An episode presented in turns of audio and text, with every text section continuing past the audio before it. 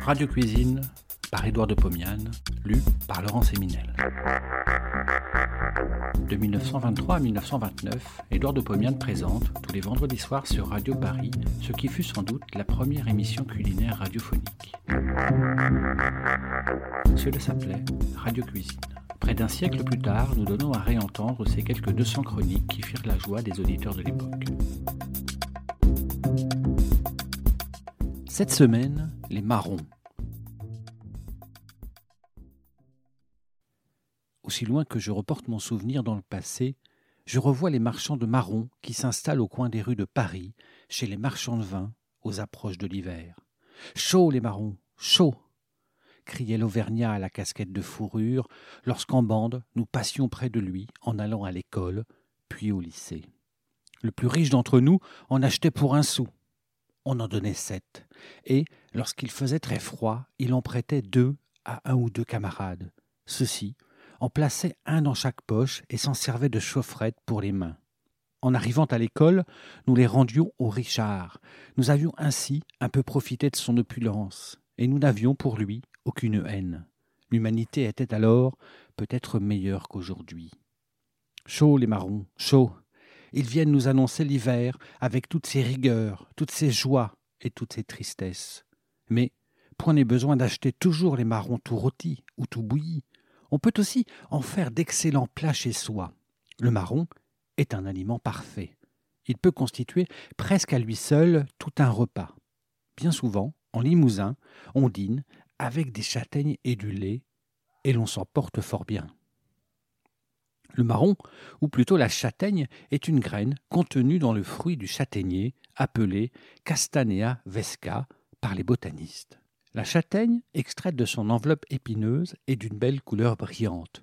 Pour accéder à la partie comestible, il faut enlever une enveloppe ligneuse et une mince cuticule appelée périsperme.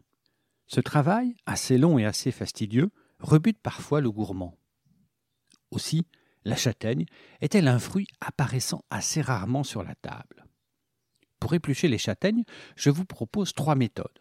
Premièrement, inciser l'enveloppe de la châtaigne tout autour jusqu'à la pulpe.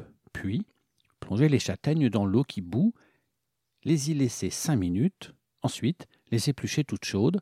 Les deux enveloppes viennent presque toujours à la fois. Deuxièmement, inciser les châtaignes circulairement et les jeter pour trois minutes dans la friture fumante. Les éplucher toutes chaudes. Troisièmement, inciser les châtaignes circulairement et les porter au four très chaud pour dix minutes. Les éplucher toutes chaudes. Essayez ces trois méthodes. Mais si vous vous brûlez les doigts, ne m'en veuillez pas trop. Maintenant, préparons des plats de marron. Marron bouilli. Sans inciser les châtaignes, j'en fais cuire un kilo dans deux litres d'eau salée. 30 minutes de cuisson et je sers. Sur la table, je porte en même temps du beurre frais, du lait chaud et du vin blanc très sec. Tout le monde y met les doigts. Nous coupons chaque châtaigne en deux. À l'aide d'une cuillère à café, nous en extrayons le contenu. Un peu de beurre, une gorgée de lait ou de vin blanc, et nous continuons ainsi jusqu'au fond du plat en nous racontant des histoires. Pour finir le repas, une salade de pissenlit au lard, et nous bravons les frimas. Purée de marron à la crème. J'incise circulairement les châtaignes. Je les passe cinq minutes à l'eau bouillante, je les épluche.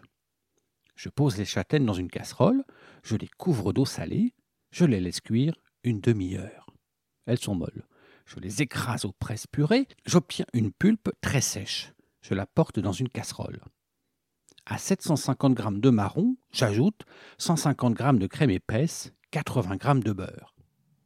Je chauffe, le beurre fond, je mélange, j'humidifie avec du lait chaud, petit à petit, en remuant la masse. Celle-ci se gonfle, éclate en se boursouflant. La purée est prête. Je sale, je goûte. Je n'ai plus qu'à l'épicer à mon goût avec du poivre et une trace de muscade. Avec cela, une côtelette de porc à la poêle et un verre de Beaujolais. Marron sauté. Je fais cuire à l'eau des marrons épluchés, je ne les écrase pas. Je les fais sauter à la poêle dans de la graisse d'oie ou du saindoux.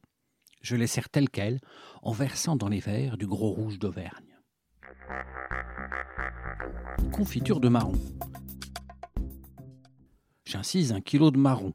Je les passe cinq minutes à l'eau bouillante, je les épluche, je les fais cuire à l'eau pendant une demi-heure. Je les passe au presse-purée, j'obtiens une pulpe assez sèche, je la mets de côté.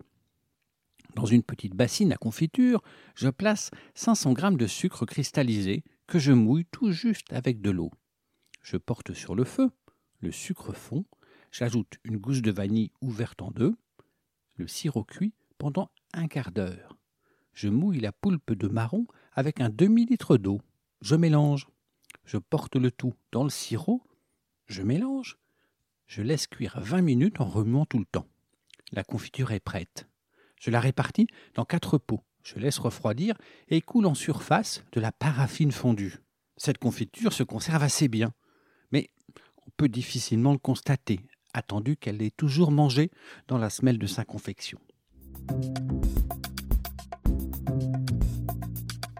Bon appétit et à la semaine prochaine. Si vous avez aimé cet épisode, vous pouvez retrouver toutes les chroniques d'Édouard de Pomian dans les deux volumes de Radio Cuisine, un livre publié chez Menu Fretin et disponible sur www.menufretin.fr.